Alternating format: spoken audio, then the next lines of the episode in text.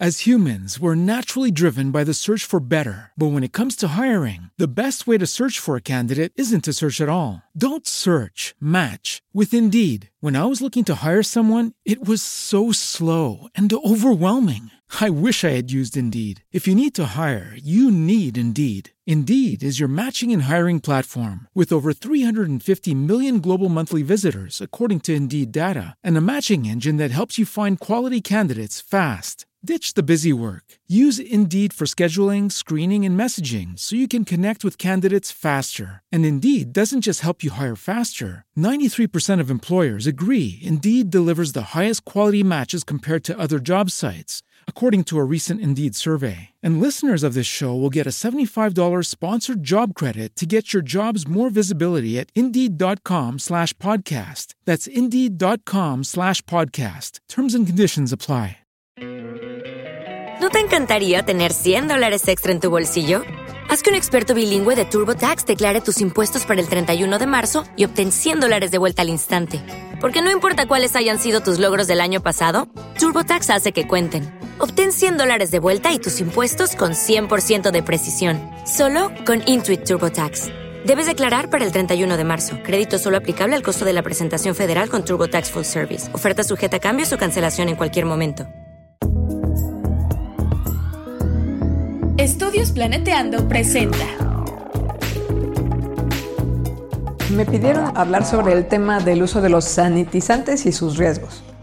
Lo primero que hay que recordar es que la principal fuente de contagio de COVID-19 son los aerosoles que se emiten al exhalar, hablar, gritar, cantar. Por lo tanto, la ventilación, el monitoreo de la concentración de CO2 en interiores y el uso de filtros como platicamos en videos previos es prioritario. Aquí es donde nos tenemos que centrar. Dicho lo anterior, es claro que en muchos lugares se insiste en el uso de distintos sanitizantes, así que platiquemos un poco de eso. Para empezar, siempre que puedas, lávate las manos con agua y con jabón en lugar de usar sanitizantes.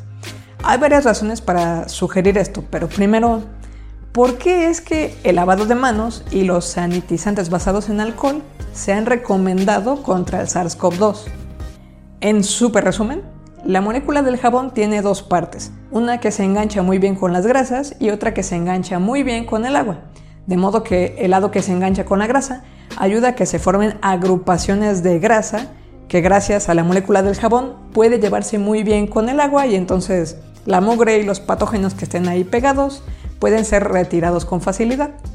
En el caso del SARS-CoV-2, su capa exterior es una doble capa lípida, o sea, de grasa. Esta capa del virus se puede disolver con el jabón. Sin esta capa protectora, el material del virus se arruina. Este proceso no es instantáneo, por eso recordarás que la recomendación era mantener un buen lavado que durara unos 20 segundos. En el caso de los alcoholes, estamos hablando de compuestos que tienen propiedades duales. Se llevan muy bien tanto con las grasas como con el agua, aunque no tienen exactamente este mismo efecto de hacer aglutinados de grasa como sucede con el jabón. En cualquier caso, cuando la membrana grasa del virus está en contacto con alcohol, se altera la fluidez de esta membrana. Es como si el alcohol le abriera pequeñas perforaciones a la capa protectora del virus y una vez que penetra adentro de la membrana, el alcohol básicamente echa a perder las proteínas del virus. De manera que los dos mecanismos, agua y jabón o alcohol, atacan al SARS-CoV-2. Pero este es un mundo lleno de entes microscópicos. Algunos son buenos y otros son malos para nuestra salud y no todos son igualmente sensibles al alcohol. Cuando la gente empieza a optar por ponerse sanitizante basado en alcohol para todo, en lugar de lavarse las manos, en primera, el alcohol no quita la mugre como lo hace el jabón. Y en segunda, lo que puede suceder es que las personas queden expuestas a los patógenos a los cuales el alcohol no les hace nada y cuando se confían pueden terminar ingiriendo patógenos que eventualmente los enfermen. Si estoy en un lugar donde no me puedo lavar las manos, la opción es al menos utilizar sanitizantes. Pero ¿qué tan inconveniente puede ser el abuso del sanitizante?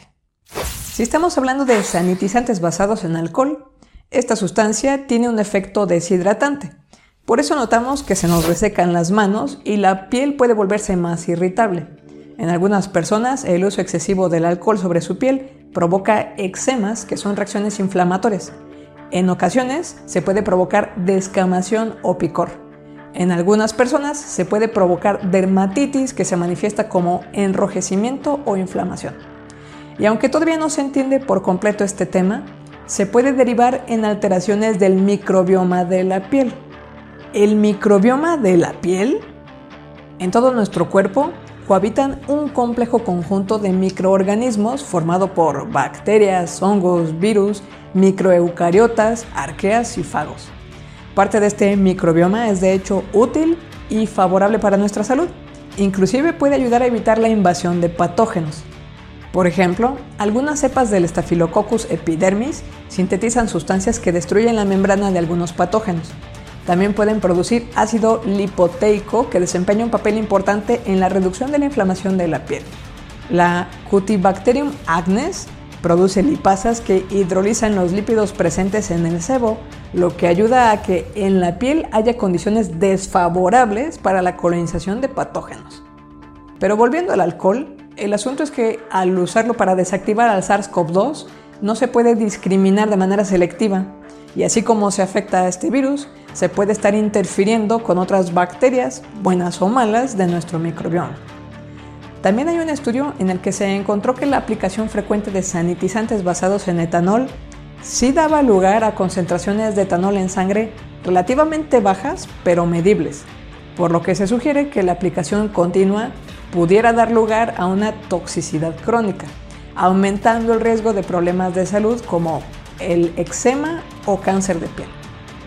Por otro lado, está la gente que hace cosas extrañas como ingerir estas sustancias. Esto puede derivar en intoxicación, náuseas, vómitos, dolor o diversos grados de alteración del sistema nervioso central. La intoxicación con etanol está asociada a problemas respiratorios y daños hepáticos. La Asociación Americana de Centros de Control de Intoxicaciones informó solo en los primeros meses del 2020 de más de 9.000 casos de intoxicación por alcohol con desinfectantes en niños menores de 12 años. Esto representó un aumento del 46% comparado con el primer trimestre del 2019. El mensaje aquí es, es mucho más importante pensar en la ventilación en el tema de COVID-19 que el contacto con carga viral en superficies. Pero si te preocupas por el tema de las superficies, es preferible lavarte las manos que usar sanitizante. Y si usas sanitizante porque no tienes acceso a agua y jabón, no abuses. También hay gente que se echa el gel sanitizante en las manos, pero no tiene la paciencia de frotarlas y esperar a que se seque. Casi en cuanto se echan el gel se limpian las manos en los pantalones y si no le das tiempo al alcohol de hacer lo suyo, en realidad no tiene caso usarlo. Hay que considerar también que cuando nosotros compramos nuestro sanitizante, al menos podemos leer la etiqueta para ver qué nos vamos a untar. Pero los recipientes sin etiqueta con gel antibacterial que nos dan en distintos lugares, pues a veces no sabemos qué contienen. Hay una lista de geles desinfectantes no recomendados por la FDA porque incluyen sustancias con toxicidad conocida. Desde el punto de vista medioambiental, ¿Puede ser problemático el abuso del etanol o el isopropanol? Hay estudios que han demostrado que los vertidos de etanol en lagos, estanques, ríos y océanos pueden perjudicar a diversas especies acuáticas. Es improbable que uno de nosotros accidentalmente vaya a tirar una cantidad industrial de alguno de estos alcoholes en un cuerpo acuífero, pero todos nosotros juntos probablemente sí podríamos tener un efecto significativo. También hay un tema que se ha cuestionado en años recientes relativo a si algunas bacterias pueden volverse resistentes por el abuso de distintos desinfectantes. Si esto sucede, y en al menos algunas bacterias se ha comprobado que sí, es muy importante que no abusemos del uso de desinfectantes varios. ¿Qué tan útiles son otro tipo de sanitizantes o mecanismos de sanitización para el tema de COVID-19? Los túneles de ozono para que pase la gente son muy poco útiles. No van a eliminar la carga viral adentro del cuerpo de la gente que de cualquier manera va a exhalar después de que haya pasado por el túnel. Y por otro lado, el ozono es tóxico para nosotros, así que doble tacha. Irradiar UV a la gente es también muy poco útil por la misma razón. No le va a hacer nada a la carga viral dentro de nuestro cuerpo y la radiación UV es algo de lo cual de hecho nos protegemos activamente.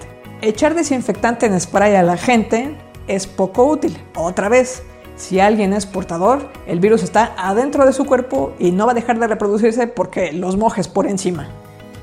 Hay lugares donde están utilizando sanitizantes en spray, por ejemplo, soluciones de cloro o sales cuaternarias de amonio. Estas sustancias sí tienen efectos ambientales si se abusa de ellas y no se recomiendan en aplicaciones cutáneas. O sea, no se les vaya a ocurrir andar rociando gente con esto. En cualquier caso, voy y repito, la desinfección de superficies es mucho menos efectiva para reducir el riesgo de contagio que la ventilación, porque el mecanismo principal de contagio para SARS-CoV-2 son los aerosoles que se respiran. Si van a gastar recursos para proteger a la gente en un espacio cerrado, Mejor que sea en una buena ventilación, medidores de CO2, filtros EPA o la versión casera de sistemas de filtración. El COVID se respira. Este es un podcast de la Alianza Estudios Planeteando. Si quieres conocer todo el repertorio, visita planeteando.org diagonal podcast.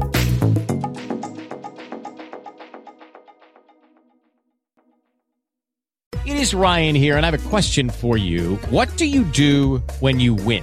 Like, are you a fist pumper? a woohooer, a hand clapper, a high fiver. I kind of like the high five, but if you want to hone in on those winning moves, check out Chumba Casino. At ChumbaCasino.com, choose from hundreds of social casino style games for your chance to redeem serious cash prizes. There are new game releases weekly, plus free daily bonuses. So don't wait. Start having the most fun ever at ChumbaCasino.com. No purchase necessary. VGW. Void were prohibited by law. See terms and conditions. 18 plus. Hello, it is Ryan, and I was on a flight the other day playing one of my favorite social spin slot games on ChumbaCasino.com. I looked over the person sitting next to me, and you know what they were doing? They were also playing Chumba Casino. Coincidence? I think not. Everybody's loving having fun with it. Chumba Casino is home to hundreds of casino style games that you can play for free anytime, anywhere, even at 30,000 feet. So sign up now at chumbacasino.com to claim your free welcome bonus. That's chumbacasino.com and live the Chumba life. No purchase necessary. VGW. Void were prohibited by law. See terms and conditions. 18 plus.